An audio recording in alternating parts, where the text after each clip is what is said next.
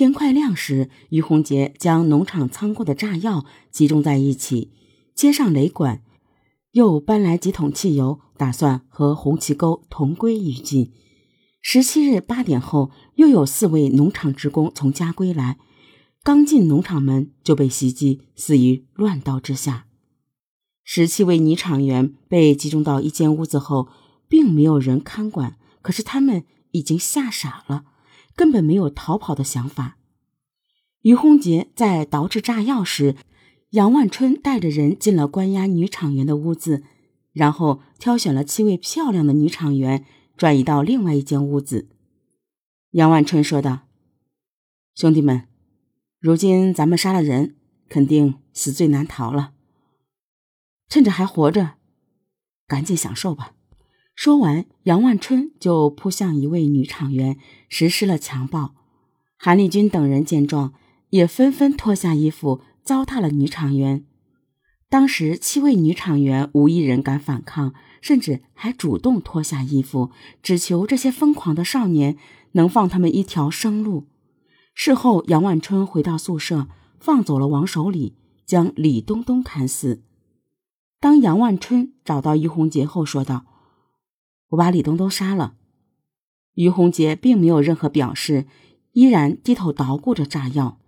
接着，杨万春又说了强暴女厂员的事，于洪杰立马暴跳如雷，破口大骂道：“你们这群败类啊，背着我竟然干出这种事儿，还是人吗？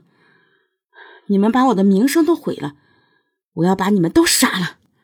话音刚落，于洪杰就拿枪瞄准了杨万春。杨万春见状也是十分害怕，他赶紧打了自己两个耳光，大骂自己不是东西。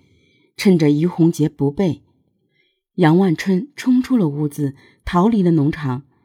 于洪杰带着李亮明来到那七位女厂员的屋子，让平时关系不错的一位叫王小凤的女厂员去了另一间屋子。于洪杰对着留下的六人说道：“我于洪杰吃喝嫖赌。”坏事干尽，可是我从来不欺负女人。今天那群畜生糟蹋了你们，败坏了我的名声。如果我放你们走，事情就说不清楚了。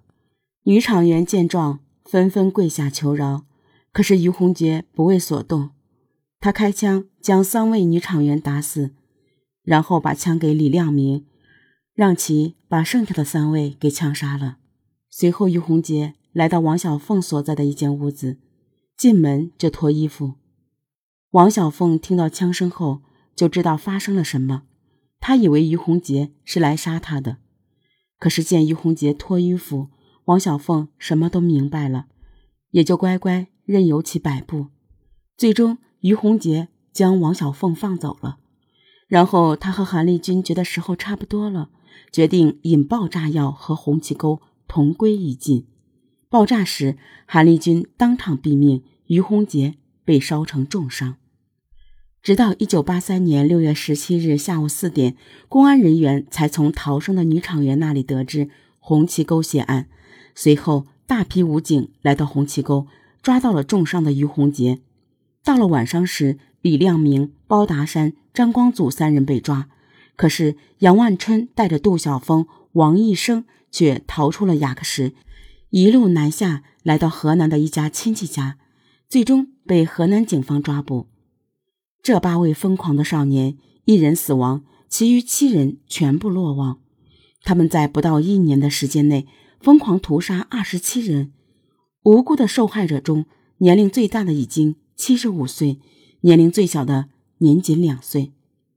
红旗沟血案发生后，迅速传遍了全国，甚至有人传言那发生了叛乱，死了几千人，一时之间人心惶惶。北京方面得知此事后，批示道：“对于当前的严重的刑事犯罪，要严厉打击，要重要快。”但值得一提的是，红旗沟血案中八位凶手，只有三名被判死刑，分别是于洪杰、杨万春、韩立军。其余五位因尚未成年，逃过了死刑。